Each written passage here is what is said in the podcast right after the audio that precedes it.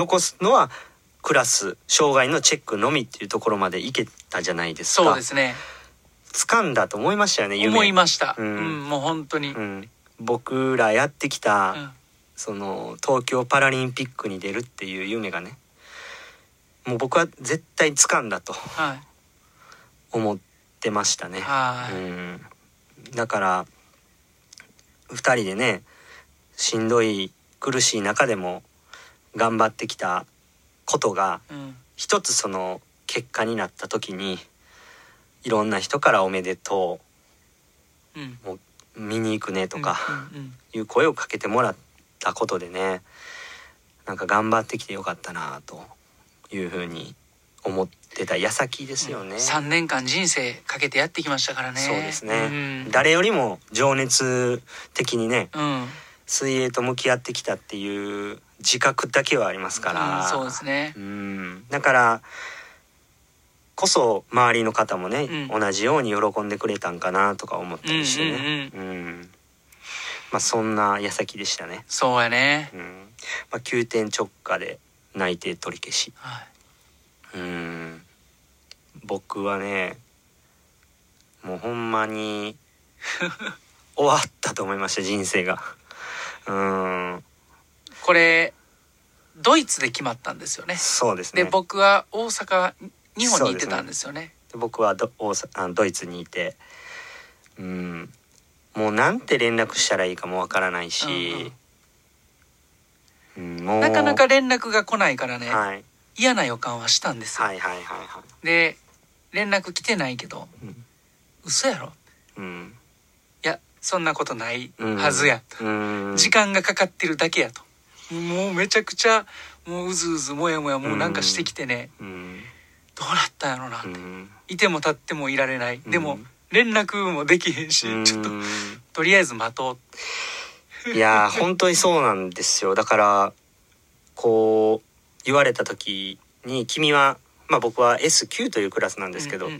S10 というクラスに変わりまして、うん障害が一つ軽くなったっていうことはまあ嬉しいことなのかもしれないですけれども、うん。まあ、パラリンピックには出れないという残酷な結果になりうん。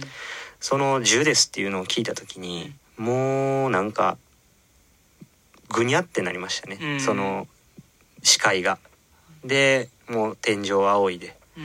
そこからのもう一日がすすっごい長くて、うん。それこそ今の決命誌の劇場をずっと聞いて、うん。あんなに頑張ってきたのうに、ん。なんでまたうん。こんな俺に試練を与えるんやと。うん。もう病気一回したことで十分やろと。思ったりね、うん。だから最終決定するまではそういう風にね。うん思ってました。うん。変わってくれと、うん。こんなに俺苦しい思いしてきて頑張ってきたやないかと。いうもう思いうん。で本当に長い一日を、うん。まあ、4日間過ごしたっていううんところで。うーんまあその時の気持ちとしては、まうん。あ水泳が大好きでうん。パラリンピックというその世界にね魅了されてうんこれしかないと。うん。でその大好きだったそのパラ水泳が。うん。ちょっとやばいですね。泣きそう。泣きそうやな。一瞬でな。そう。嫌いになるんじゃないかと。そんな自分が嫌でしたね。うん。まあ悔しいという表現がどうか分かりませんけども。そのなんかパラリンピックのことがパラ水泳が嫌いになる自分がいるんだというなんか切なさというか。うん。まあそんだけもうやっぱいろんな思いの詰まったね。時間やったんでしょうねそうです本当にね。ね、ううんん、出たかったという思いはやっぱり強い。だからこそ出る選手には頑張ってほしい、うん。出る選手にエールを送ってほしうん。いいや泣いてしまいました。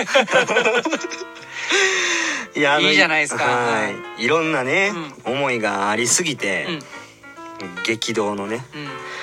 まあ競技生活というかここまで本当に最高のね時間でした、うん。うん、本当に幸せで。うんで内定取り消しになった後もうん。たくさんの人から連絡をいただいてはい「まだお前の泳いでる姿が見たい」とかはい「次はスタッフになって日本代表の監督になってくれ」とかこれからのね僕たちのことも応援すると、うん。何があっても応援するともういろんなねうん。もう言葉をかけてもらいましたよ。うん。だから冒頭に言ったね生きてれば絶対にええことがあるんですよ。うん。だからこれからも僕たちは生きていくんですよね。うん。チャレンジャーなんですよね。うん。だからねうん。このストーリーをね、終わらせないよ。終わらせない、まだまだ。まだまだ。うん続くよ。続くぞと。うん。いやそれにしてもね、うん。あのこのラジオトークでね、はい。えーやってきて、うん。まああの仲間が増えたこととか、うん。たくさん応援してもらったことだけじゃなくて、うん